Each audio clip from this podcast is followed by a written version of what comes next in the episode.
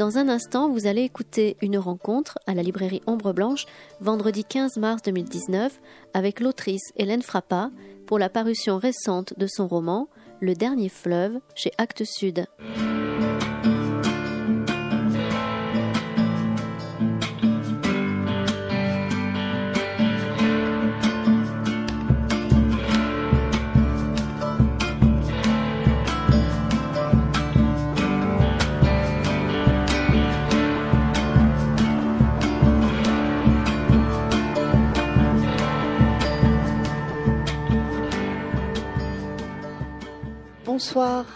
Pas vous rapprocher un petit peu de nous? On n'est pas très nombreux. Enfin, je sais que c'est toujours un peu impressionnant de se mettre au premier rang, un peu comme à l'école, mais euh, bon. Euh, Hélène Frappa, bonsoir. Merci d'être avec nous ce soir pour ce roman Le Dernier Fleuve, sorti aux éditions Actes Sud. Euh, un roman étrange, envoûtant, hypnotisant j'ai trouvé à la lecture. Euh, un roman qui nous raconte une histoire euh, de deux enfants euh, qu'on découvre au début du roman, deux enfants en fuite, seuls, et qui vont trouver refuge dans une nature au bord d'un fleuve. la première question peut-être que je pourrais vous poser, c'est qu'est-ce qui vous a donné envie d'écrire sur ces deux enfants perdus, cette, euh, cette jeunesse-là. Dans vos romans précédents, il y, il y avait déjà des enfants qui se cherchaient, qu'on voyait se construire, qui pouvaient être un peu errants. Euh, là, ils sont vraiment les personnages principaux. Qu'est-ce qui vous a attiré dans cette enfance-là? Alors, ils, sont les. Ça marche? Ouais. Ils sont les, les, personnages principaux, mais peut-être qu'encore plus, euh, c'est le fleuve, le, personnage principal. Je dis ça parce que ce qui m'a donné envie, c'est ce qui a suscité l'écriture de ce livre, c'est une, en fait, c'est une, vision que j'ai eue de, je, j'avais envie d'écrire. Euh, c'était, comment dire, à la suite du précédent livre que j'avais écrit qui s'appelle N'oublie pas de respirer, qui était un livre autour de une sorte de récit sur euh, l'enfance de ma mère en Corse, dans la Corse du Sud, très sauvage, dans les années 40. Euh, j'avais eu cette idée, enfin pas cette idée, mais euh, ce pressentiment, cette intuition que euh, elle et sa fratrie avaient été élevées en quelque sorte par un fleuve, que ça avait été un peu comme des enfants sauvages, et cette idée m'avait beaucoup hanté. Et, je m'étais, enfin voilà, j'avais, c'est comme ça que j'ai commencé à me dire que j'allais écrire l'histoire d'enfants élevés par un fleuve en fait, avec tout ce que ça suppose de euh, d'ambivalence, d'ambiguïté, c'est-à-dire euh, euh, le fait que cette présence du fleuve est nourricière et en même temps c'est une menace aussi, puisqu'elle peut évidemment les, le fleuve peut les tuer à tout moment. Et donc, ce qui est venu d'abord, c'est le fleuve. Et puis, enfin, avec ces enfants qui étaient là en arrière-plan. Et puis un jour, c'est vrai que j'ai eu cette vision de deux enfants, deux frères, venant, arrivant de l'horizon au crépuscule, et puis euh, comme un comment dire l'un euh, sur le dos de l'autre donc comme un formant une sorte d'animal. De loin on pourrait penser que c'est un animal avec une, grosse bosse sur le dos. Et puis s'écroulant euh, comme ça de fatigue au début du livre. Et puis le lendemain matin découvrant qu'en fait ils se sont écroulés au bord d'un fleuve qu'on ne voit pas au début puisque c'est la c'est la nuit en fait donc c'est pardon et mais c'est vrai que j'ai voilà mais en, tout cas c'est la première fois que je pense qu'il y a des, des petits garçons c'est quand même des garçons voilà, ce sont des garçons, précisons-le. Et alors que jusqu'à présent, bon, j'ai pas, pas d'intention. Moi, quand j'écris, je me dis pas, tiens, je vais faire ci ou je vais faire ça. Mais c'est vrai que mes personnages étaient plutôt féminins souvent. Et là, ce sont deux petits garçons. Le fleuve, personnage principal, effectivement, euh, avec quand même autour de lui, on, reviendra sur le fleuve euh, un petit peu plus tard, euh, autour de lui, tout un tas de personnages que vont croiser ces deux jeunes enfants. Alors il y a la Vive qui est une, espèce de sauvageonne assez, qui est un petit peu plus âgée que, que, nos personnages principaux, qui ont 5 et 9 ans quelque chose comme ça à peu près. Euh, une espèce de famille qu'ils appellent la famille Gorgone. Euh, on a euh, un chien, on a une espèce de femme qui vit avec son bébé dans une, maison sur pilotis, on a cette belle dame mystérieuse, on a à la fois des êtres extrêmement marqués et des êtres complètement, on a l'impression presque fantasmés. Est-ce que ce jeu sur des gens qui nous paraissent très réels et d'autres qui nous paraissent être complètement sortis de, de purs contes de fées, c'est une façon pour vous de, donner de la réalité en déréalisant, de, de, jouer sur euh, ces deux frontières entre à la fois une description extrêmement précise avec les paysages et les situations et en même temps un univers dont on sent qu'il est un espèce de grand rêve éveillé et euh, voire de conte. Oui, euh, bah, je pense que les, aucun personnage de fiction n'existe, en fait. alors, quand on écrit des livres, ça dépend pour les lecteurs souvent. Non, ce que je veux dire par là, c'est que même si euh, quelqu'un, euh, par exemple, raconte sa propre vie et donc est convaincu d'exister, bon, je le lui souhaite d'exister, mais est-ce que, à partir du moment où il devient un personnage, il devient un personnage de fiction. Et même quand on écrit sur des gens qui soi-disant, enfin, qui existent par ailleurs, dès lors qu'ils deviennent des personnages dans un livre, ils n'ont plus du tout la même, la même existence, en fait. Donc, euh, donc, du coup, la seule chose qui compte, c'est ce qui fait la fiction, c'est-à-dire la croyance, en fait. Euh, voilà, donc c'est vrai que euh, c'est ce qui définit le jeu, hein, le jeu, le jeu des enfants, mais où le jeu de la fiction, c'est le même en fait. Hein, c'est-à-dire qu'il faut, voilà, il faut y croire, et si on y croit, ça existe et il faut que le lecteur y croit comme nous on y a cru. Du coup, pour moi, ils ont tous le même statut euh, qui est suspendu à la croyance que, que, j'en ai. Alors, moi, j'ai pas voulu écrire un. Enfin, à vrai dire, j'ai rien voulu écrire au sens où moi, je, le répète parce que c'est vrai, je, n'ai pas d'intention et puis je, me, je ne crois pas aux intentions, je me méfie des intentions, bonnes ou mauvaises. Euh, voilà. Donc, euh, c'est vraiment, c'était des visions, d'où peut-être cette cette idée de cette sensation plutôt de, rêve éveillé. Je, suis assez convaincue que la fiction se situe dans un, enfin pour moi en tout cas, il y a, y a, mille formes de fiction. Hein. Je j'ai pas un j'ai pas un discours de vérité sur la fiction du tout, mais mais en tout cas pour moi la fiction ça se situe comme disait Nathalie Sarraute dans cette zone très très crépusculaire, très intermédiaire entre le rêve euh, et le, enfin, entre le sommeil et la, et la veille, entre, entre la vie et la mort, en fait, hein, dans une sorte de zone comme ça, qui est celle de la rêverie. Euh, voilà. Donc peut-être ils ont cette, cette existence qui est celle aussi de, des rêves, mais qui est très, qui est très réelle. Hein. Enfin, je veux dire, tout le monde qui s'est souvenu une fois d'un rêve sait à quel point euh, le, rêve peut être incroyablement plus réel hein, et, avoir des choses à nous dire beaucoup plus réelles que ce que nous vivons. Euh, toute la journée. Donc euh, c'est cette existence-là. Alors c'est vrai que c'est quelque chose qui traverse votre travail euh, depuis le début, euh, cette sensation, enfin ce, ce, rêve éveillé, effectivement, ce, ce, ce, passage à la fois de scènes extrêmement précises et, très descriptives et d'autres beaucoup plus éthérées et beaucoup plus mystérieuses. Voilà, c'est le, le, mot que je cherchais, le mystère. On a l'impression, plus dans le dernier fleuve, que c'était comme si à la fois il y avait le narrateur ou la narratrice, en tout cas le, qui nous raconte l'histoire, qui nous apporte la précision d'adulte, et quand on passe à la famille Gorgone par exemple, dont on ne sait pas quelle langue elle parle, toute la part mystérieuse qui serait comme la prise en charge de la parole des enfants et de leur capacité à comprendre le monde auquel ils sont confrontés. Oui, ça, c'était euh, en fait, j'ai compris à un moment dans le livre, enfin, quand il était déjà relativement avancé, mais que c'est ce que j'étais en train d'écrire. Là, pour le coup, euh, c'était pas une intention, mais ce que j'étais en train de faire, c'est montrer à moi, c'est-à-dire que j'ai compris à un moment que euh, tout était suspendu au fait que la narration, qui passait pas du tout écrit comme un comme un, livre pour enfants, absolument pas. Euh, bon, l'écriture est même, je pense, relativement sophistiquée. Enfin, je sais pas exactement, je vais pas moi la qualifier, mais mais pas parce que je dis compte que je pense livre pour enfants. Oui, oui, non, non, bien sûr, non, mais c'est pour le dire, mais parce que c'est difficile de comprendre la distinction, justement, le fait que, mais c'est écrit à hauteur d'enfant. Euh, entièrement. C'est-à-dire que ça, à un moment, j'ai compris que c'était ça qui faisait que certains mots ne que je ne pouvais pas employer certains mots. Et surtout que la différence du coup avec les livres précédents, qu'est-ce que ça veut dire en fait à hauteur d'enfant? Je pense que à hauteur d'enfant, en fait, il n'y a pas a pas deux mots possibles, il n'y en a qu'un.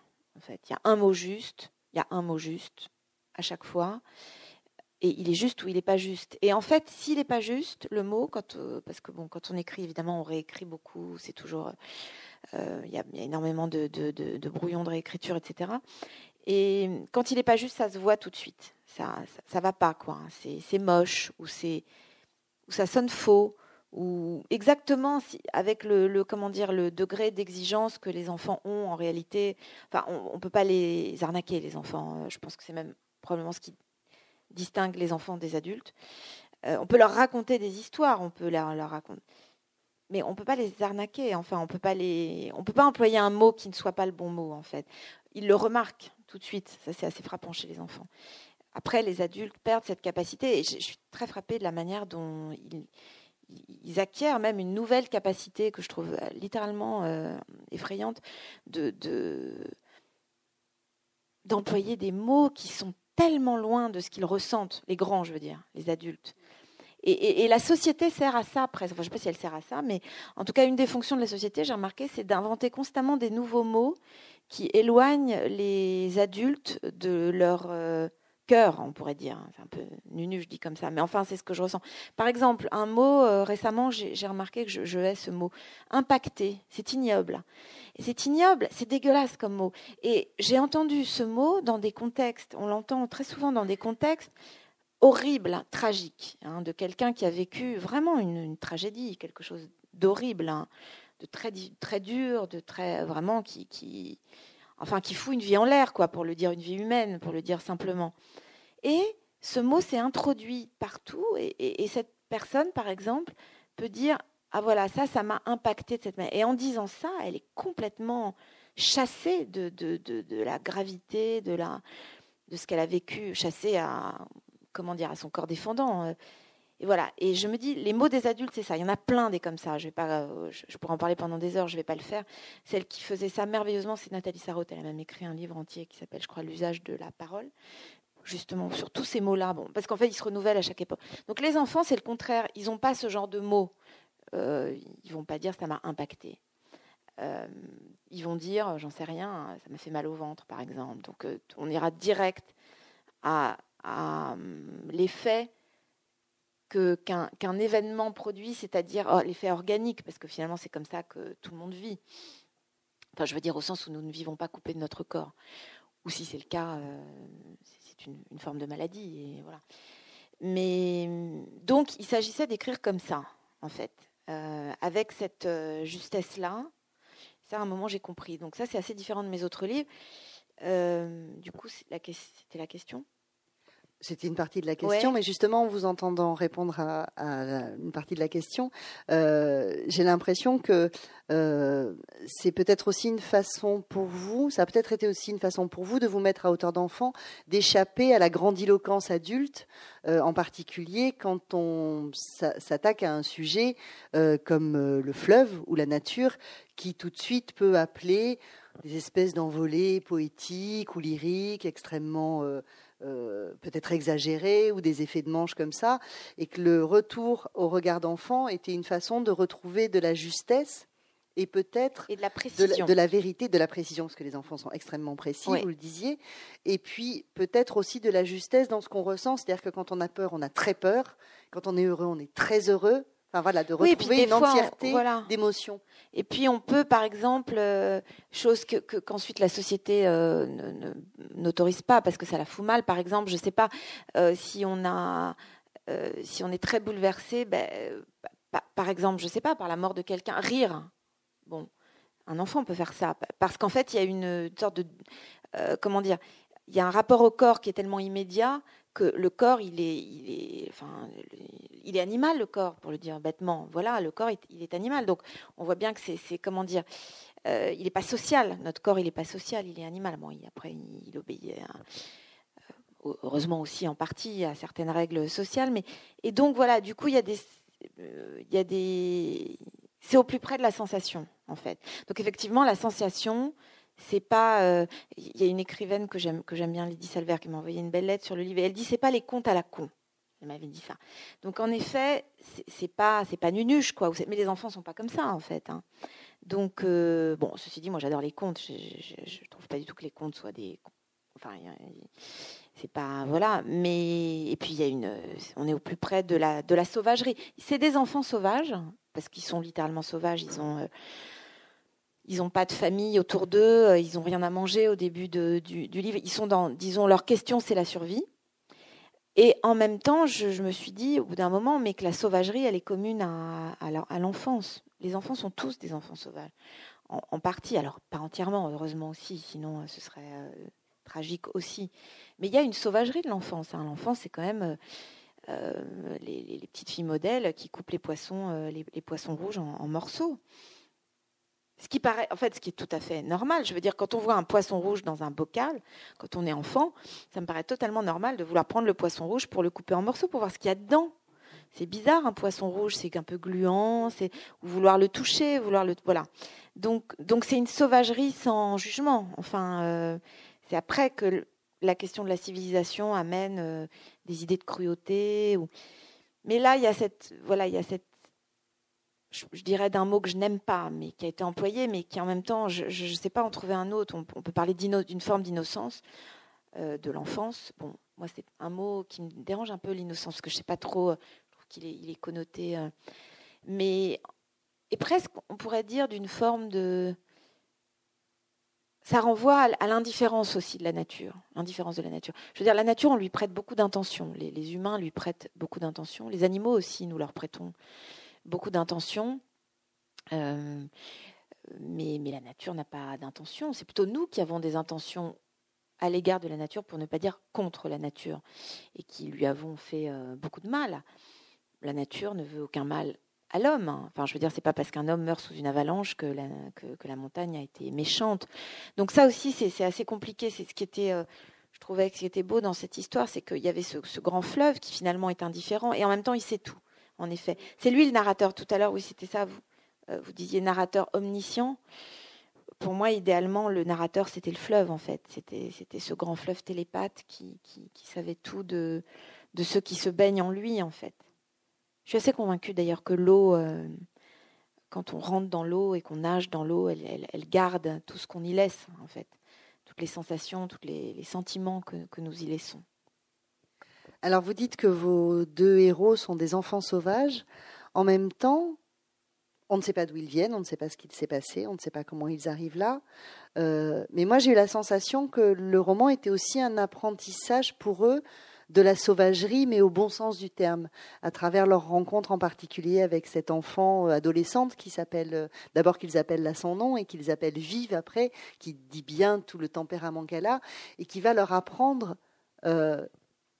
à vivre à l'état sauvage, réellement. Et que je trouve qu'il y a dans ce roman aussi un apprentissage d'une sauvagerie. Euh, alors, est-ce que c'est cette sauvagerie d'un retour à la nature ou pas? C'est la survie en fait, hein, simplement on peut dire. C'est euh, la survie, l'autosuffisance. En effet, quand ils arrivent, ils, ils sont seuls au monde, ils n'ont pas de. C'est aussi apprendre à entendre la nature et à entendre le fleuve et à découvrir ses mystères. Il y a les pierres, il y a les sources chaudes. Enfin, il n'y a, pas que la survie, c'est pour ça. Enfin, la, sauvagerie dans quelque chose de plus. Euh, oui, c'est vrai que ça, c'est très important. Ils apprennent à, écouter et à regarder, en fait. Euh, ce que font d'ailleurs très bien les, enfants en réalité, d'écouter euh, et de regarder.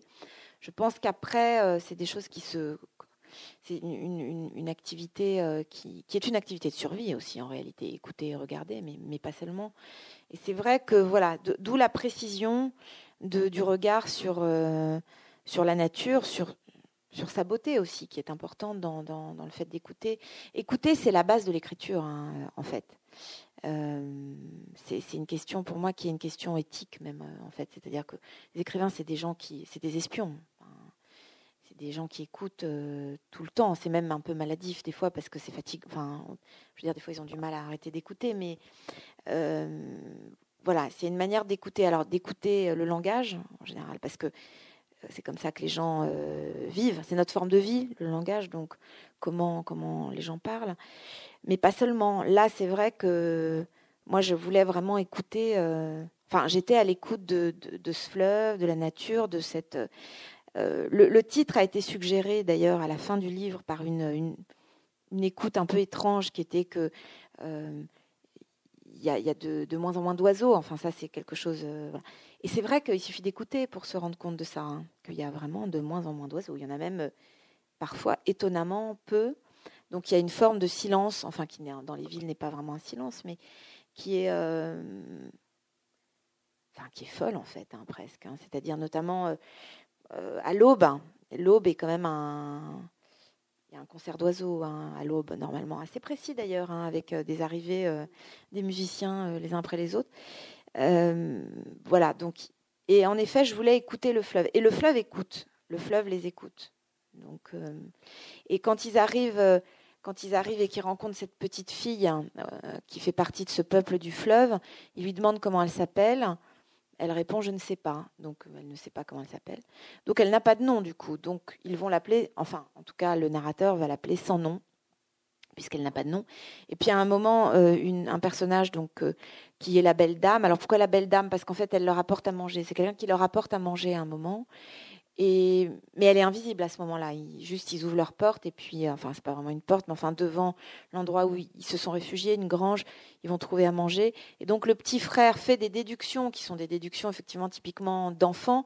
C'est que quelqu'un leur a apporté à manger. Le grand a peur. Il est plus grand, donc il commence déjà à se dire que qu'il y a peut-être une menace si on leur apporte à manger. Ils sont surveillés peut-être.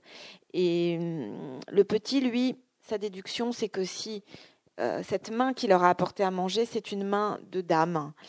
C'est une main maternelle, on peut dire, c'est une main de dame. Et donc elle est gentille. Et si elle est gentille, elle est belle.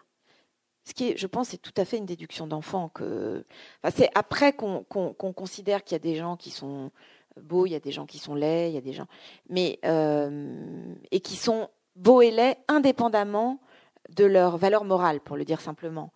Euh, pourquoi on dit ça D'ailleurs, on pourrait considérer que, la beauté pourrait avoir un rapport avec la valeur morale. C'est rarement le cas. Enfin, dans, un, dans un jugement esthétique d'adulte, disons, le petit dit elle est gentille, donc elle est belle. Donc il l'appelle la belle dame. Et cette belle dame qui va faire une sorte d'école un peu sauvage, mais enfin, un peu, euh, elle, euh, elle décide que personne, c'est pas possible de ne pas avoir de nom en fait. Que la première chose qu'il faut faire, c'est apprendre les noms, mais il faut aussi avoir les noms, avoir un nom. Avant d'apprendre euh, les noms de, tout ce qu'il y a dans la nature, il faut avoir un nom. Et donc, ils vont baptiser cette petite fille qui va accepter d'être baptisée à condition d'avoir un nom de poisson. Parce qu'elle est, euh, elle, est, elle pêche beaucoup, elle, survit, elle leur apprend la pêche. C'est une fille du fleuve. C'est une fille du fleuve, c'est une créature du fleuve. Voilà. Et donc, elle va choisir son nom de poisson. Elle va tellement choisir son nom de poisson qu'elle va s'y identifier. Elle va devenir ce poisson qu'elle euh, qu'elle choisit et qui est un poisson qui a l'air très méchant. En fait, il n'est pas méchant, mais il pique si on marche dessus. Voilà, donc c'est comment on peut ressembler à son prénom. Ce qui est d'ailleurs, euh, je pense, c'est une, des choses très importantes quand on écrit un roman, c'est de trouver les prénoms des, personnages, parce que c'est une, des activités quand même les plus euh, symboliquement les plus fortes hein, de, des êtres humains, de choisir des noms, et euh, en particulier quand quand les humains ont des enfants, de, nommer euh, leurs enfants. Et évidemment, derrière euh, chaque prénom, il y a toujours une histoire, enfin un récit, je veux dire. Euh, c'est toujours un récit qui préside au choix d'un prénom. Et voilà, donc ça raconte ça aussi.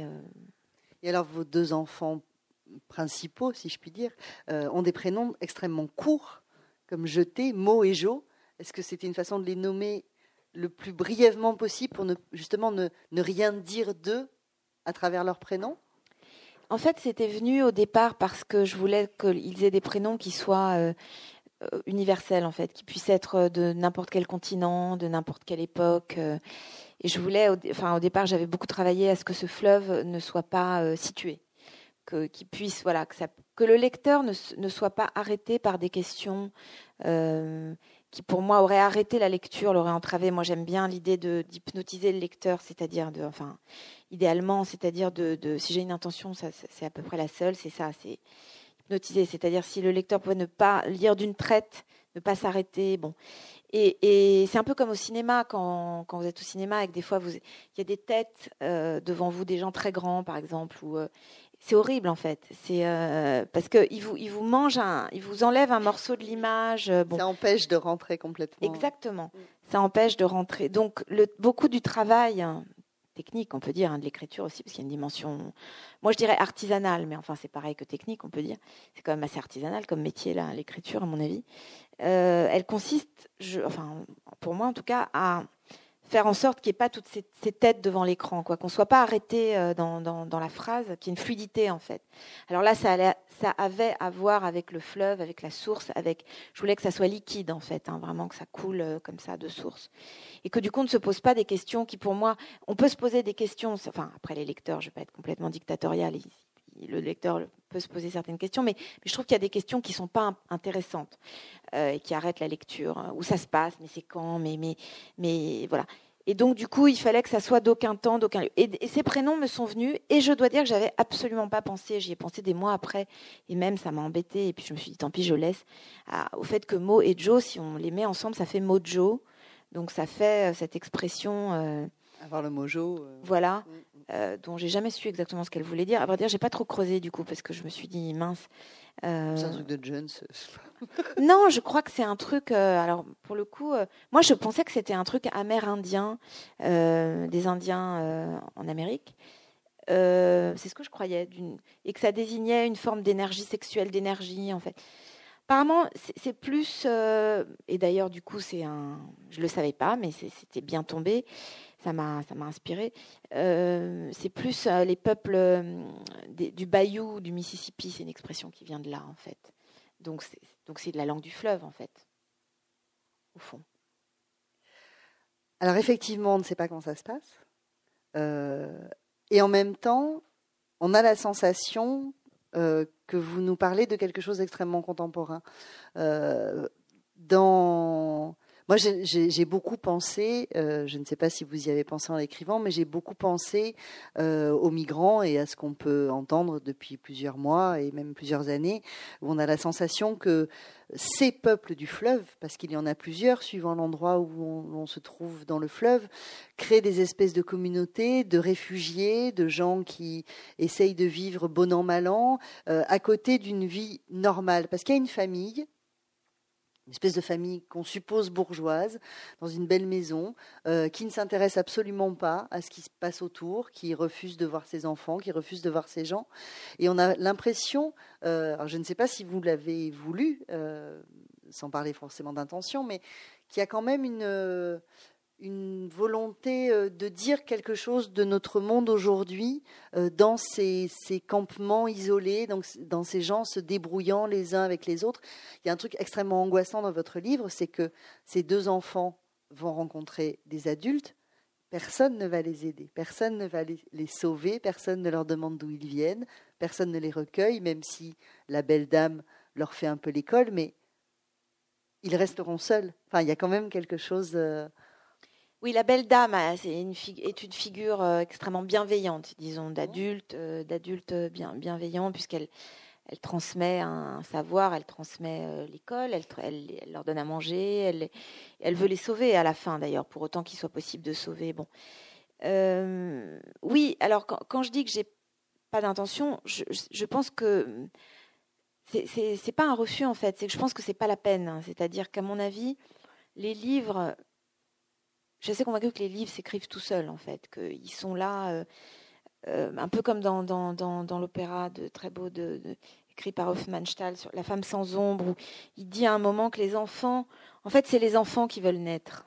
Euh, il y a des enfants qui veulent naître et puis à un moment ils naissent presque par l'intermédiaire d'adultes, mais moi je pense que les livres naissent comme ça. Enfin ça j'en suis convaincue et qui sont là déjà, qu'on les rencontre et que ils sont en avance. C'est prodigieux à quel point les livres sont en avance sur leur auteur déjà.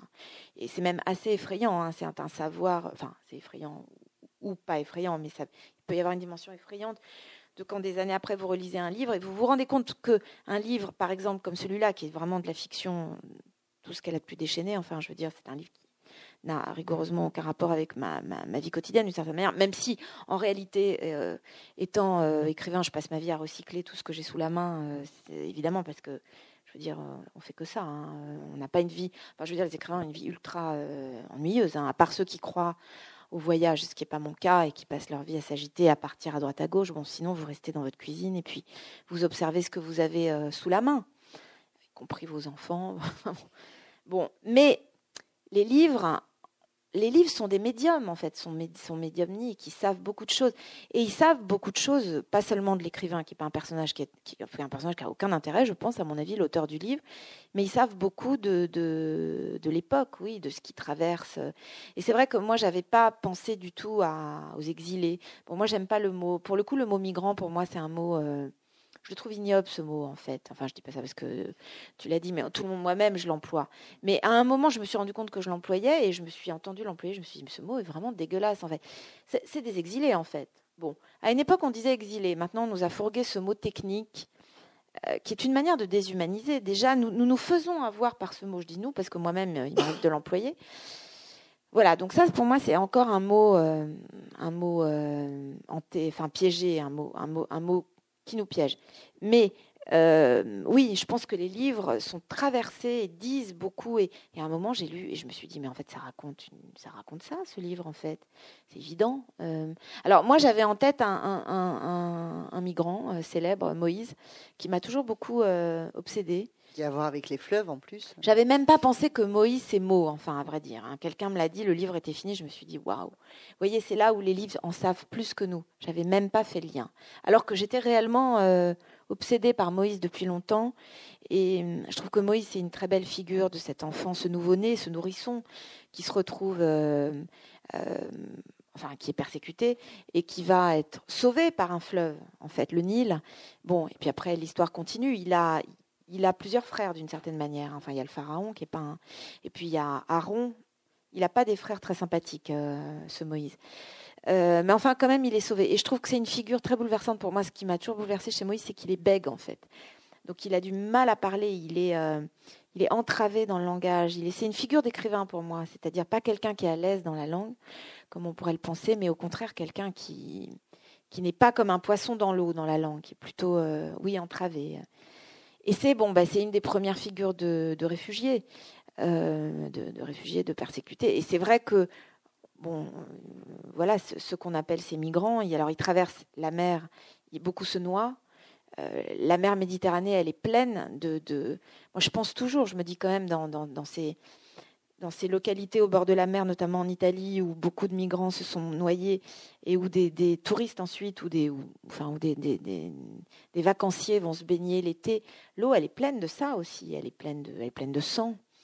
Euh, vous allez me dire, dans la Bible, il y avait déjà, dans l'Ancien Testament, il y avait déjà une mer de sang, euh, enfin l'eau qui se change en, sang. Mais donc voilà, tous. C'est en effet, il y, a, une dimension mythologique, mythique, et en même temps, il y a quelque chose de très concret, historique.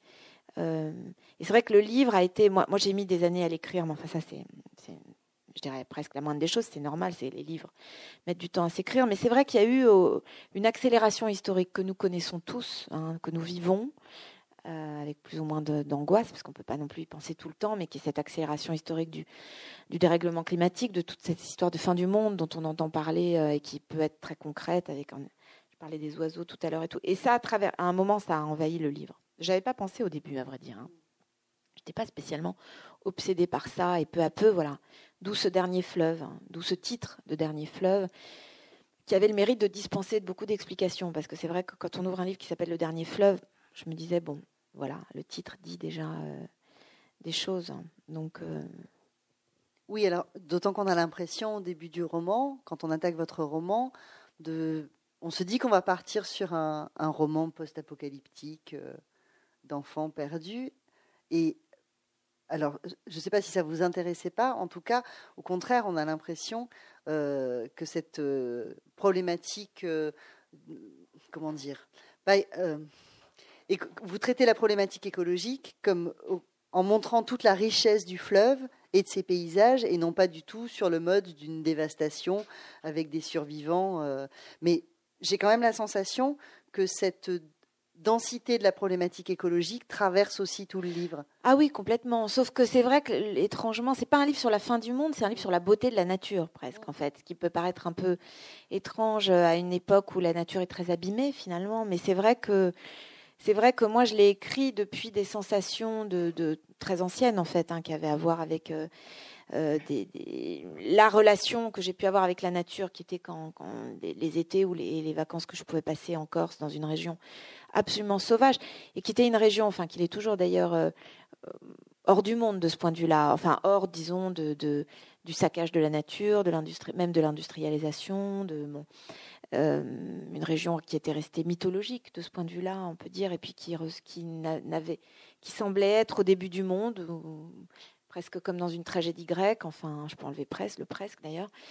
Et voilà, donc moi, c'est ces sensations-là. On écrit toujours à partir de son enfance, nécessairement, puisque je pense que les écrivains, ils se constituent euh, dans l'enfance. Euh, c'est dans l'enfance que qui commence d'une manière, enfin, à écrire ou à avoir un certain type de relation à la réalité, qui a une forme de, enfin, qui a une, euh, qui est une manière d'être spectateur, beaucoup de la réalité, d'observer beaucoup de. de euh, Henry James disait c'est une manière d'être, de, regarder par ce qui se passe derrière la fenêtre, donc de rester un peu dans la pièce pendant que les gens défilent, passent, enfin vivent pour de vrai. Alors pendant longtemps, je me suis dit ça. Maintenant, je pense que c'est pas que c'est vrai, mais que c'est pas morbide en fait. Au contraire, c'est une forme de vie très très intense. C'est un rapport à la vie en fait très intense. Pendant longtemps, je me disais que c'était un peu de l'embaumement, vivre un peu. Mais en fait, je crois pas. Euh, enfin, je pense pas.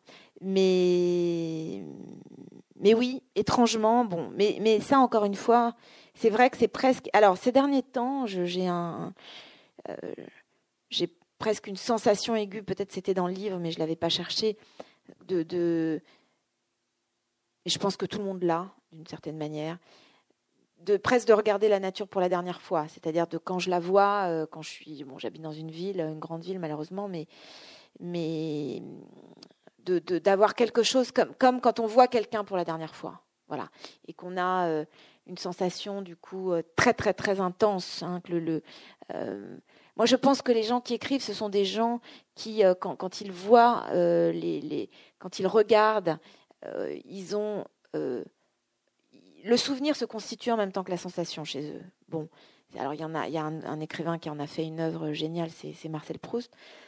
Mais je pense que ça a vraiment à voir avec la matière de la littérature, qui est toujours le temps, en fait, hein. une sensation du temps, du temps, de la finitude, du fait que voilà quelque chose est toujours en train de se finir. Là, il se trouve que oui, c'est traversé par le fait que ce spectacle de la nature aussi, dans ce qu'il a de très concret, de très, en même temps, de pas, du tout intimidant, on pourrait dire. Enfin, ça peut faire peur des fois, mais de très euh, simple, hein, euh, des insectes, des, animaux, des, animaux, euh, oui, de, et c'est vrai que peut-être qu'il n'y a pas de différence dans ce livre entre les insectes, les animaux, les rivières, mais pour moi, il n'y en a pas trop. Enfin, après, je pense que oui, il y a des questions éthiques qui font que on peut se poser des questions éthiques. Est-ce qu'un chat a la même valeur qu'un humain? D'ailleurs, je ne serais même pas capable de répondre à la question, à vrai dire.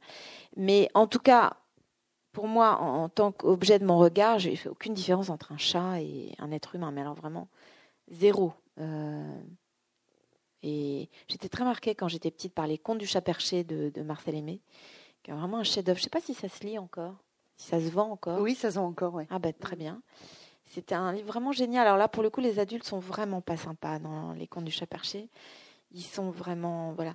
C'est un, c'est un, monde. Alors c'est un monde rural euh, d'exploitation de l'enfant, hein, où l'enfant travaillait, euh, où l'enfant travaillait. Pas besoin de rajouter très jeune, il travaillait en tant qu'enfant. Euh, voilà, où il y a une, oui, une exploitation. Et c'est un monde du coup où l'enfant a comme compagnon, comme allié, on peut dire, dans cette guerre entre l'enfant et, l'adulte, qui veut l'exploiter, euh, ben, le, chat, euh, le chat Alphonse, les, les, arbres, euh, les animaux, voilà. Et c'est et je me souviens de, il y a un, des contes qui m'avait beaucoup marqué parce que d'une certaine manière, c'est pas très éloigné de, du dernier fleuve.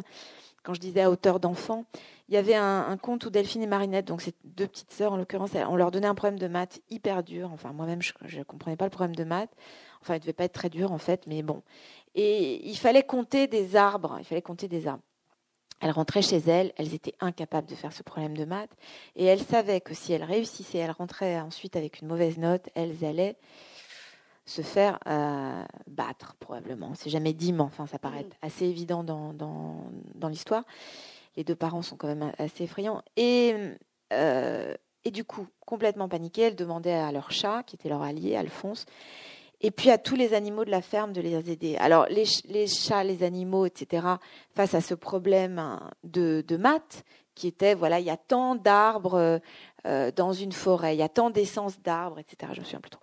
Ben, ils faisaient ce que, ce que feraient des enfants, c'est-à-dire ils allaient dans la forêt qui était ben, juste à côté de la ferme, et puis ils entreprenaient euh, d'une manière totalement héroïque, c'est l'héroïsme enfantin, de compter les arbres de la forêt. Alors autant vous dire que c'est une grande forêt, donc c'était vraiment du boulot.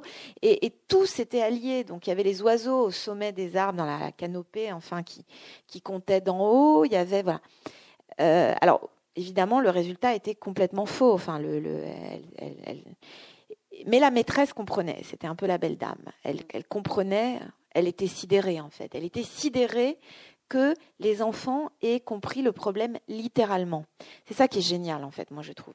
Parce que finalement, et je vois ça, moi, je suis aussi traductrice, et c'est quelque chose, euh, je trouve, très important dans la traduction, c'est d'être littéral. Je trouve que les, les, les, humains perdent beaucoup à ne pas être euh, dans la littéralité, souvent. Le langage, si on l'écoute dans sa littéralité, on apprend beaucoup de choses euh, très passionnantes et très émouvantes. Et donc les enfants, ils ont tendance à être dans la littéralité de, de l'expression, et, et dès que c'est plus littéral, euh, ne pas comprendre. Tous ces proverbes, par exemple, que moi personnellement je comprends toujours pas, du genre euh, comme on fait son lit, on se couche, je sais pas quoi. Bon, c'est des trucs qu'on doit plus trop employer, mais qui d'ordine. Si on continue. Qui d'ordine. Bon, moi je trouve ça incompréhensible tous ces trucs-là. Et, euh, et donc voilà. Donc eux, ils sont pareils. Ils auraient fait la même chose. Ils auraient sans doute compté les arbres, etc. Et il y aurait eu finalement un travail d'un héroïsme, d'une inouïe. Et donc ça, ça mérite une bonne note à la fin. Bon. On va en revenir au fleuve. Euh, donc vous nous disiez euh, que c'était un fleuve qui n'existait pas d'une certaine manière, même s'il était inspiré euh, par le, fleuve de votre enfance. Qu'est-ce que ça représente pour vous un fleuve? Alors je, peux dire que j'ai une réponse que j'avais pas au début, mais qui m'est apparue. Je pense que le fleuve, c'est c'est le féminin en fait le fleuve. C'est le principe du féminin. Alors le féminin, c'est pas pas la femme hein, pour moi. Je sais pas trop ce que j'entends par ça, mais à un moment je me suis dit ça. Ça m'est apparu comme une espèce d'évidence. Ça m'est tombé dessus. C'est un principe qui qui gouverne le monde et qui a à voir avec euh, le principe du féminin, qui n'est pas un principe euh, qui gagne. D'ailleurs, il cherche pas à gagner. C'est bien pour ça, je pense que le monde court à sa perte. Euh, j'en suis convaincue, en fait c'est voilà, c'est ça en fait le fleuve, c'est c'est quelque chose de de fluide, de liquide, c'est ce qui se passe entre les gens, euh, entre les êtres, c'est ce qui est c'est ce qui est invisible, mais en même temps qui fait euh, les relations. Euh, c'est tout ça en fait le fleuve. Hein. C'est quelque chose de très universel pour moi. C'est pour ça que je voulais pas qu'il soit situé. Je voulais que ce soit un, un moment le, grand frère pour aider son petit frère à s'endormir, lui raconte une histoire qu'il a inventée ou peut-être qu'il a apprise, euh, qui est l'histoire du grand fleuve unique. Le fait qu'au début du, monde, il y avait un seul fleuve en fait, euh, qui coulait dans les deux sens. Du coup, le petit frère se demande comment on faisait pour nager. Bon, Donc voilà, le fleuve, c'est ça. C'est un des.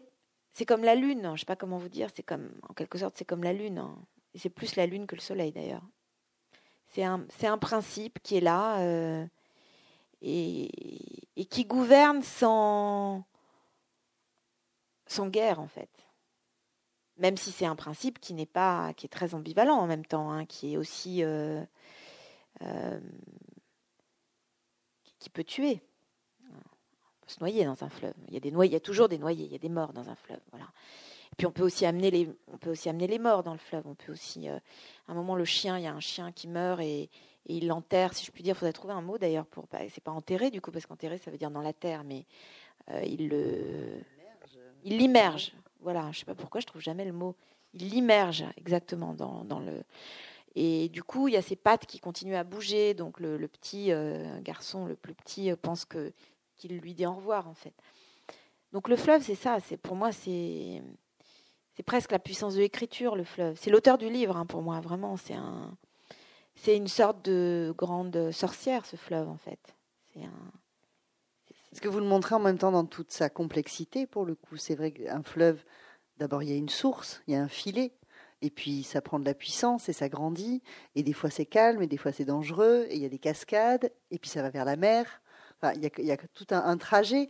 Euh, vous, vous situez le roman dans une partie du fleuve qui est rassurante, mais pas trop, mais quand même plutôt rassurante, et vous faites faire des excursions et des incursions, je crois qu'on peut utiliser les deux, aux enfants vers l'amont et vers l'aval, vers des endroits plus dangereux. Euh, est-ce que euh, il y avait quand même besoin de ce de cet endroit? Est-ce que le fleuve doit d'abord être la sérénité et avec des dangers? Est-ce que c'était ça aussi l'idée, euh, le côté un peu, euh, j'allais dire euh, positif du livre? C'est extrêmement mal formulé, excusez-moi. mais on parlait de la, beauté de la nature, mais la nature, elle peut être aussi dangereuse et effrayante et, laide. Est-ce que le fait de les laisser dans un endroit presque une clairière au milieu, du fleuve participait de ça et les dangers devaient être périphériques et on pouvait leur échapper? Alors ça, c'était vraiment très concret, c'est-à-dire que moi, je, comme c'est vraiment complètement de la fiction et que je je me suis pas inspirée de paysages. Enfin, je me, il m'est arrivé encore une fois, comme je voyage pas tellement, j'ai beaucoup voyagé en voyant des films, en, en lisant des livres. En, bon, au départ, moi, j'étais nulle en géographie, en pêche, en tout ça. Donc, en lisant, en regardant des images de fleuves, en regardant des tableaux avec des fleuves. Et puis après, bon, moi, je me suis fait mon propre fleuve et je, je suis littéralement descendue euh, au bord de ce fleuve en écrivant et je suis allée là où j'avais envie d'aller. À l'évidence, j'avais plutôt envie d'aller dans un endroit qui était un peu euh, bienfaisant. Bon, d'ailleurs, c'était assez bienfaisant d'écrire. L'eau est quelque chose de très bienfaisant, euh, même si ça peut tuer aussi. Et, il y avait cette dimension de, oui, d'une forme de calme aussi, de, même s'il y a des passages ensuite et à un moment, c'est vrai que moi, j'ai dessiné pour moi le fleuve parce que je, j'étais je commençais à me paumer dans. J'ai vraiment aucun sens de l'orientation, donc euh, l'amont, l'aval, je, donc je l'ai voilà, je l'ai dessiné pour pas me perdre, pour savoir où. Mais d'une certaine manière, le fleuve, c'est le livre en fait. Je pense que chaque livre, mais ça presque c'est quelque chose, je pense que chaque, chaque auteur pourrait dire de chacun des livres. Il y a quelques années, j'avais écrit un roman qui s'appelait Lady Hunt, qui était une histoire de maison hantée, enfin plutôt de maison qui hantait d'ailleurs. Et si on m'avait demandé c'est quoi la maison, j'aurais pu dire bah, c'est le livre en fait. D'ailleurs, il y a très longtemps, encore plus longtemps, j'avais écrit, c'était mon premier livre, un livre sur un cinéaste qui s'appelle euh, Jacques Rivette, qui disait en fait, les films c'est comme des maisons. Euh, quand on les a entièrement visités, c'est-à-dire quand le spectateur a tout vu, du sol au, de la cave au grenier, le film est fini. Voilà. Euh, je trouvais ça très beau parce que c'est très simple, c'est très concret, c'est assez artisanal pour le coup encore. Et ça marche comme ça, je pense, l'écriture. Hein. Donc là, je me suis dit, bon, il faut qu'on voit tout de... Enfin, il faut qu'on l'explore, le fleuve. Après, c'est assez simple, hein, les histoires de fleuves, il y, a y a presque des, des, lieux communs au sens euh, littéral du terme. Euh, y, a, y a une source. où, va un fleuve? Bon, moi je savais, je sais jamais trop où se terminent les livres, mais là où va un fleuve? Bah, Vers la mer. Donc je me suis dit bon, à un moment, il faudrait bien qu'ils aillent à la mer qu'ils aillent vers la mer. Bon, je ne sais pas s'ils y arrivent, mais enfin, euh, en tout cas, ils y vont. Euh, et puis, il y avait une dimension assez simple de, enfin, je ne sais pas si c'est simple, mais d'initiation. Oui, il fallait qu'ils découvrent tout ce. c'est un roman d'aventure aussi. Hein, de, bon, moi, j'aime pas m'ennuyer, donc c'est vrai qu'il fallait que, à chaque fois que je commençais un chapitre, pour moi, chaque chapitre était une aventure, en fait. Il fallait, euh, avec, bon, avec des passages obligés presque. Hein. C'est-à-dire, à un moment, je me suis dit, bon, il il faudra qu'il y ait quelqu'un qui se noie dans ce fleuve. Bon, je dis pas qui se noie, mais enfin voilà, il y a quelqu'un qui se noie. Il faudra qu'il y ait des, il y a des roseaux dans un fleuve, voilà, des roseaux. Alors je me suis dit, donc il y a un peuple qui ramasse les roseaux, il y a des ouvriers des roseaux, il y a euh, un fleuve, il a des. Pour moi, c'était un personnage, donc il a des sentiments, il change d'humeur, euh, le fleuve. Donc euh, parfois il est calme, comme un lac. Un lac, c'est même plus que calme, c'est un peu euh, un calme un peu mortel, ça fait un peu peur. Parfois, sa surface est comme un couvercle, on voit rien en dessous, donc on ne sait pas du tout dans quoi on nage. Il communique, le fleuve communique avec les arbres par les racines des arbres. Donc je me disais, le fleuve, il sait tout des arbres aussi. il communique avec le ciel, le fleuve, parce que c'est un, c'est un effet de miroir. D'ailleurs, parfois, il y a des moments où on ne sait même plus si le fleuve est, si tout n'est pas inversé, s'il ne marche pas dans le ciel, et si bon, en fonction de la lumière, etc. Parfois, il se change en torrent. Euh, enfin, il y a des cascades, il y a des courants. Il y a une île. Nécessairement, il y a une île. Dans toutes les histoires de fleuves, il y a toujours des îles. Donc moi, je voulais qu'il y ait une île, euh, qui est un territoire toujours assez ambigu, hein, puisqu'il est au, c'est la terre, mais en même temps, c'est la terre sur l'eau. Donc, euh, Avec un personnage assez ambigu aussi. Oui, la alors sorcière. Il, fallait une sorcière sur l'île, ça c'était sûr. Enfin, pour moi, voilà. Et qui est aussi le lieu, j'allais dire le lieu du mal, non pas à cause de la sorcière, mais parce que euh, vous parliez encore une, fois tout à l'heure du fait que c'était un livre aussi sur la beauté de la nature, et c'est vrai. Mais sur cette île, on va voir la nature détruite par des hommes mauvais. Enfin, je le dis simplement, mais je le dis presque avec des mots d'enfant parce que le mal arrive là, Ils sont sur cette île. Oui, oui, il y a des hommes méchants euh, et qui sont même assez. Euh, il y a une éruption d'un langage même vulgaire. Enfin, il y a un truc de, de, de, violence en fait. C'est pas la sorcière la méchante. Non, non, non, elle est, c'est une gentille sorcière. Euh, bon, moi, en plus, étant, comment dire, à moitié corse, les sorcières, pour moi, c'est pas spécialement méchant. Enfin, c'est assez familier comme. Et puis l'écriture, c'est de la sorcellerie. Hein. De toute façon, ça c'est c'est de l'alchimie, c'est de la sorcellerie, ça, c'est concret en fait. Hein. Et donc, euh, donc oui, c'est un territoire alors de décapitation des arbres à un moment, un territoire de spoliation. Euh, je me suis inspirée d'ailleurs d'un film que j'avais vu que je trouvais très beau, euh, qui s'appelle Le fleuve sauvage d'Elia Kazan où il y a une histoire de barrage. Voilà, il y a souvent des barrages avec les on veut souvent, enfin l'homme veut souvent domestiquer le, fleuve en faisant des barrages. Et qui dit barrage dit inondation des îles au milieu des fleuves. Tout ça, c'est des, des, choses assez connues, enfin qui sont relativement simples dans l'histoire des hommes, je veux dire, qui sont un peu toutes les mêmes d'ailleurs dans tous les pays. Euh, qu'on retrouve, hein, qu'on retrouve en Inde, qu'on retrouve en Chine, euh, qu'on retrouve euh, en Amérique du Nord, du Sud, qu'on retrouve en Europe. Voilà. Il y a, vraiment des. C'est, assez facile. C'est, très beau la manière dont le, les fleuves ont un langage commun presque. Euh, je me suis inspirée par exemple d'une histoire qu'on m'a racontée qui est absolument magnifique, que j'ignorais, mais totalement d'ailleurs. Probablement vous la connaîtrez pas parce qu'elle est, je pense, à peu près inconnue, sauf de quelques spécialistes euh, de, la Chine et même de la, langue chinoise. Depuis des siècles et des siècles, peut-être même plus, parce qu'en fait les, historiens ne cessent de repousser l'origine de cette histoire, il y a dans une région reculée de la Chine, euh, avec un, je ne sais plus le nom de ce fleuve, c'est pas le fleuve jaune, c'est un autre, c'est un autre fleuve. Une, euh, une tradition qui a commencé donc il y a longtemps. En fait, c'était euh, au bord de ce fleuve, il y avait des, femmes qui lavaient le linge. Et ces femmes, elles étaient, comme souvent les femmes dans les sociétés, un peu maltraitées par les hommes, enfin en tout cas un peu les boniches, disons, de la société. voilà. Et elles ont, ces femmes ont inventé, donc il y a des siècles en Chine, un langage qui, euh, qu'on a appelé la langue des femmes ou la langue du fleuve. C'est synonyme en fait. Langue des femmes ou langue du fleuve. Et c'était un langage avec, grâce auquel elles communiquaient pour se dire surtout leur, leur souffrance en fait, ou leur, un peu un langage de, un langage de paria en fait. Et aussi pour s'allier contre ce monde d'hommes, de, de maris qui pouvaient être violents. De, bon. Euh, et c'est un langage qui n'a été transmis qu'aux femmes, c'est-à-dire que si ces femmes avaient des fils, elles ne leur transmettaient pas, elles ne transmettaient qu'aux filles. Ça s'est transmis de siècle en siècle, c'est fascinant cette histoire, de génération en génération. Et il y a même une langue écrite. Moi, j'ai un livre de ce truc qu'on m'avait proposé de traduire. Bon, je ne parle pas chinois, donc, euh, mais pourquoi pas essayer de traduire. Et c'est une langue, en fait, je m'en suis inspirée dans le livre, hein, ça c'est une chose concrète dont je me suis inspirée, qui en fait ressemble au fleuve. Vous voyez, le chinois n'est pas une langue qui ressemble au fleuve, au, méandre d'un fleuve. Cette langue-là, elle est liquide en fait. Euh, c'est-à-dire, elle, elle est comme d'abord, bon, elle est comme ça, elle est verticale, mais enfin comme peut l'être comme l'est le chinois. Et voilà, ce, sont des, ce ne sont pas vraiment des idéogrammes, et c'est comme un, fleuve qui circule. C'est très beau, je trouve cette histoire. Je, je l'avais trouvée absolument extraordinairement belle.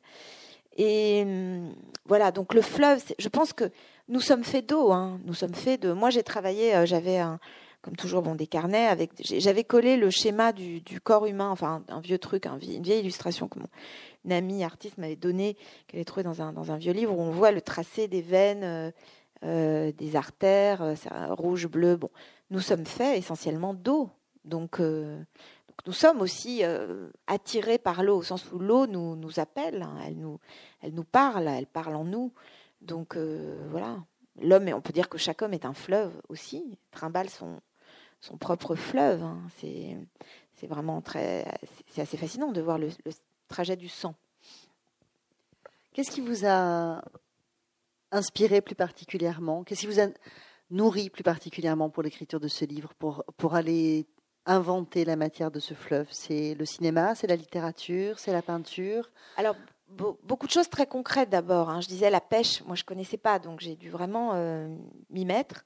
Donc euh, voilà, des, livres de, pêche, j'ai regardé des vidéos de pêche. Euh, de, j'ai essayé de chercher des formes de pêche assez archaïques, par exemple comme en Afrique, ou des pêches sans moyens, parce que maintenant il y a vraiment une technologie de la pêche qui est totalement délirante, avec des cannes à pêche qui valent des fortunes et des trucs. Donc ça, c'était pas, c'était pas de jeu. Enfin moi je pouvais pas.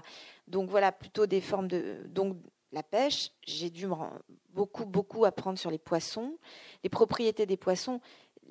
Je pense que chaque livre, euh, bon après chacun écrit euh, des livres, enfin chaque écrivain a un univers différent, mais moi ça passe vraiment par des choses très concrètes. Quand j'écrivais Lady Hunt, j'avais par exemple suivi un, agent immobilier dans ses visites, bon, euh, parce que c'est un métier, c'est une technique. Et puis on apprend beaucoup de choses. Hein, on va voir d'ailleurs beaucoup avec la magie aussi ils ont des, techniques superstitieuses. Donc là, voilà, j'ai appris ça aussi, même à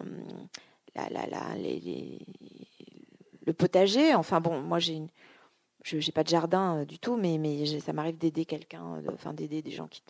C'est des choses comme ça très euh, très concrètes. Hein. Je pense que c'est euh, moi, je suis convaincue de plus en plus que, enfin, ça fait longtemps que je suis convaincue que l'écriture a beaucoup plus à voir avec la main qu'avec la tête, en fait. Je pense que moins on écrit avec sa tête, à mon avis, mieux on se porte, enfin, mieux le livre se, porte, je pense. Y compris des écrivains euh, qui ont des réputations très intellectuelles, comme un, de mes écrivains préférés, qui est Henry James. Je ne pense pas qu'il écrive du tout avec sa tête, euh, Henry James. Et euh, j'ai compris très récemment à quel point il écrit, lui, tous ses livres à hauteur d'enfant. C'est pour ça que ses livres parfois paraissent incompréhensibles, voire ultra bizarres. C'est parce qu'en fait, il écrit vraiment à hauteur de petite fille, souvent, comme en se mettant dans la tête d'une petite fille. Donc c'était des choses comme ça concrètes. Après, oui, il y il y a eu des films. Alors on parlait de La Nuit du Chasseur tout à l'heure. Bon, alors ça c'est vraiment fou parce que ce, film a sans aucun doute totalement influencé. J'y avais pas pensé en écrivant, j'y ai pensé tardivement quand j'y ai pensé, ça m'a presque, je me suis presque dit, mais tu es en train d'écrire un remake de La Nuit du Chasseur. Euh. mais c'était pas voulu, hein, mais c'était là euh, depuis le début. Enfin, je renie pas du tout La Nuit du Chasseur, c'est un film sublime. Et il réussit, il réussit ça, euh, Charles Lawton, justement, à, pense. Et c'est vrai qu'il y a une scène où, pour le coup, quand je l'ai revu, je m'en suis vraiment inspirée. C'est quand le fleuve est. c'est le fleuve de nuit. Je me disais, le fleuve n'est pas le même la nuit et le jour, c'est évident. D'ailleurs, je ne pense pas que les gens soient les mêmes la nuit et le jour. En fait, donc il a son existence nocturne. Et pour cette existence nocturne, je me suis inspirée d'une des scènes où les enfants descendent le fleuve la nuit et où on voit la lune qui se reflète. Voilà, et puis cette grenouille au premier plan, c'est ça hauteur d'enfant, c'est-à-dire que la grenouille, elle est, elle est grosse comme ça par rapport à au, le brin d'herbe est énorme, euh, parce que vu par les yeux d'un enfant, c'est énorme une grenouille. Euh, et alors il y a un film italien très beau qu'on peut voir sur YouTube euh, en entier, donc euh, s'appelle La fille du fleuve hein, de Mario Soldati, qui est un, de mes écrivains préférés en fait, un très grand cinéaste aussi, euh, avec Sophia Loren, un film de début des années 50 où, je me suis un peu inspirée pour la scène d'un enfant qui meurt noyé en fait, voilà, avec sa mère qui travaille dans les roseaux. C'est ce que raconte ce film qui est très très beau et qui se passe entièrement dans le delta de, du Pau alors, j'ai quand même vu un delta, parce que ça, je me disais, je ne peux pas ne pas avoir un delta. Donc, j'ai vu le delta du Rhône. J'ai réussi à, marcher jusqu'à l'endroit où le delta du Rhône est sauvage. Enfin, où il n'est pas. Le Rhône est un fleuve ultra industrialisé. Euh, notamment toute la zone du delta, il y a carrément des centrales nucléaires, enfin, donc c'est vraiment très industrialisé. Mais il y a un endroit, si on marche très, euh, loin, où c'est sauvage et on voit vraiment euh, cette, pour moi, c'est une expérience vraiment mystique de, de qu'elle va avoir avec l'Ancien Testament, enfin, de, fusion des eaux, quoi, de ce moment où le, Rhône, avec sa température, avec sa couleur, euh, avec sa, forme, avec ses humeurs, avec son, sa personnalité, euh, rencontre la mer, euh, enfin la, Méditerranée, qui est complètement différente. Et il y a un moment où il lutte. Alors, il lutte ou au contraire, il se rencontre. Enfin, c'est une fusion amoureuse en même temps. Il y a une bande de couleurs de, qui n'est pas du tout la même jusqu'au moment où il est absorbé. Mais, mais il y a un temps. Voilà. Donc, ça, ça m'a beaucoup inspiré. D'autant que c'est dans ce territoire, la Camargue, où c'est vraiment un territoire d'eau complètement fascinant. ce point de vue-là, et où on ne sait plus si le, ciel et l'eau se confondent complètement. Donc voilà, beaucoup de choses très très très concrètes. après, moi, je suis très, comment dire, je fais avec ce que j'ai. Hein, mon, mon éditeur dit toujours que je suis très écolo, pas au sens où je suis une militante écolo, mais au sens où je recycle intégralement tout ce qui me tombe sous la main. Ça, c'est vrai. Donc, j'avais une résidence d'écrivain que j'avais demandé euh, exprès euh, au bord d'un lac absolument artificiel euh, en banlieue parisienne, le lac de Créteil. Et donc, je me suis dit, j'ai ce lac sous la main. Donc, j'ai beaucoup observé ce lac de Créteil, qui est assez fascinant parce qu'il a été construit dans les années 70 en expropriant en fait, euh, alors là c'était plus Lady Hunt, ça me ramenait à mon ancien roman, mais en expropriant des habitants de bidonville en fait qui vivaient euh, euh, dans cette banlieue de, cette ville nouvelle hein, qui se créait beaucoup à, l'époque. Et donc il y avait tous ces habitants. Il y a un film qui a été fait là-dessus de Jacques Baratier. Donc ces habitants des bidonvilles, ils ont été expropriés. Et en fait, on, les a envoyés, comme on fait avec les, pauvres, loin, alors, on les a pas tués parce que bon, on peut pas encore complètement faire ça directement. Enfin, ça dépend des pays. En Afrique, je pense qu'on y arrive un peu mieux, mais enfin, on, a réussi à les rendre invisibles. On les a envoyés là où on les voit plus. Je je sais pas où ils sont. C'était essentiellement des campements euh, tziganes en fait. Et à partir de là, des, des, fausses collines ont été créées à partir en fait de tout ce qui a été recueilli de voilà, moi, ça, c'est le genre de choses qui peut me fasciner assez longtemps. C'est vraiment concret. Et donc, ensuite, un lac artificiel a été entièrement créé, euh, qui est baigné des souvenirs. Comment Zola, au XIXe siècle, avait écrit un roman absolument sublime qui s'appelle La Curée, qui raconte la, le percement de la, la plaine Monceau dans Paris. Euh, c'est exactement la même histoire que je viens de vous raconter là, c'est-à-dire comment le baron Haussmann euh, décide de créer un lieu complètement artificiel, qui est une, une espèce de zone où, les ultra riches vont, vivre, donc avec une spéculation, euh, une spéculation immobilière, une corruption euh, politique qui évidemment s'y agrège, euh, un capitalisme déjà assez déchaîné, des morts par milliers de, des ouvriers qu'on qu'on utilise comme chair à pâté, alors pas dans les guerres là, mais dans, les, dans la guerre de la spéculation immobilière. Et c'est très beau comme livre parce qu'on on voit bien que il raconte, c'est une histoire de fantôme qu'il raconte en fait. C'est-à-dire que tous ces morts, ils sont là et le sang, c'est comme les Indiens euh, en Amérique, et le sang, il est taché, le sol, il est taché de sang en fait. Et je, me, voyais ce lac de Créteil et je me disais bon, à part que moi je trouve très beau cet endroit, euh, euh, voilà, ce qui a surgi, qui est une fiction en fait, c'est une fiction de lac. Mais bon, je l'ai pas mal observé, notamment avec les élèves du, du la classe de, première où j'étais dans, ce lycée en résidence, qui, qui vivait à côté de ce lieu finalement depuis toujours, ils étaient nés là.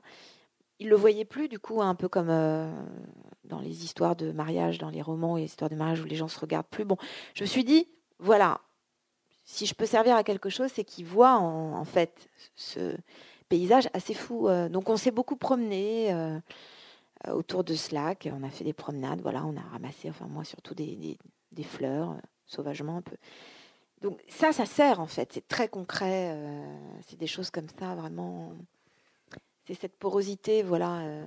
Après, euh, je suis vraiment convaincue qu'on peut écrire une histoire de fleuve à partir d'une flaque d'eau, et, mais j'en suis vraiment convaincue. Il n'y a qu'à voir comment les enfants réagissent quand ils voient des flaques d'eau. Ça les rend fous, quoi. Ils se, ils se jettent dedans. donc voilà, je pense que. On peut faire ça. Oui, oui, bien sûr. Je vous y engage. Est-ce qu'il y a des questions? Alors, je vous propose pour terminer de, une petite lecture euh, d'un passage qui est à la fin du roman, alors que la sorcière dont on parlait euh, est, en train de, est en train de mourir. Euh, et elle parle du, fleuve. Sang. Maladie du sang. Et elle parle du fleuve, et je, je trouvais que c'était un passage assez beau pour, pour parler de votre livre sans non plus le déflorer complètement, mais que je trouvais que c'était une, belle façon de parler du fleuve. Je vous laisse euh, faire la lecture.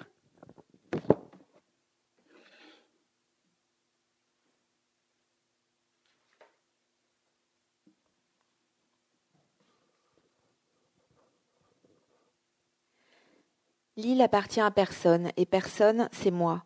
C'est ce que je suis, et le fleuve le sait. Je suis la branche qu'il charrie, le poisson tapis dans les grands fonds, la feuille qui dévale le courant, le galet qui ricoche et tombe, la vase pleine de vie, la cascade qu'aucun barrage n'arrête. Elle remplit son verre et le but d'une traite. Lui aussi il restera. Bien après moi, il me vengera, le fleuve me vengera. Chaque fois qu'elle tirait sur sa cigarette, elle la rallumait souvent, les veines à ses tempes palpitaient. C'était un ruisseau gonflé de pluie, une rivière hivernale dilatée. Vous ne le connaissez pas, enfin toi un peu peut-être. Elle s'adressait à Vive, qui fumait en crachant une portée de petits nuages ronds. Vous voyez l'eau qui passe, l'eau qui file, et vous croyez qu'elle change.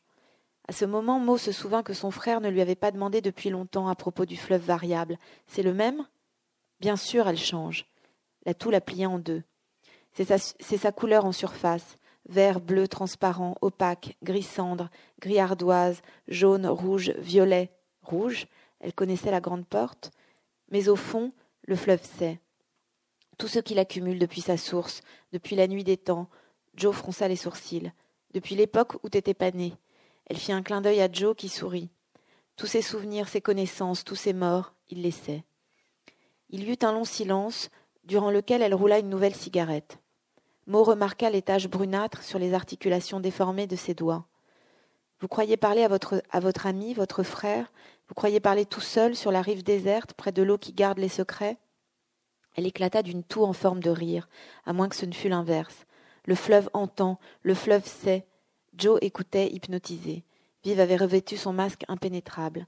Mo observait le niveau de la bouteille diminuer, en se demandant si l'alcool la mettait en transe. Il sait tout, il entend tout, il voit tout. Il connaît les besoins des poissons, il les guide vers une cachette, il offre à manger aux oiseaux, il dialogue avec les arbres, il transmet les messages des nuages, il écoute les récits des pierres. Joe frottait la petite pièce contre sa paume, et ce mouvement machinal l'aidait à se concentrer. Le fleuve comprend la douleur des humains qui nagent pour oublier leurs tourments, et leur chagrin, où vous croyez qu'il va, quand le nageur rejoint la rive, corps épuisé, la tête vide, le cœur calme. Son chagrin s'est dissous dans l'eau. C'est le fleuve, le fleuve encore, qui recueille son agitation, sa fatigue, et les garde. Sur un point, les enfants ressentaient la même chose. C'était la première fois qu'un adulte leur parlait aussi longtemps. Alors le fleuve bouillonne, il déborde, il se fâche, trop de mémoires, de souvenirs, il se révolte, trop de secrets qui empoisonnent, de chagrins plus lourds que la vase, trop de pensées, de prières, trop de mots. Mais c'est le fleuve, il commande. Et ceux qui croient l'arrêter, le posséder, elle défia l'armée de troncs nus au loin, ils souffriront. Merci beaucoup, Hélène Frappa. Merci.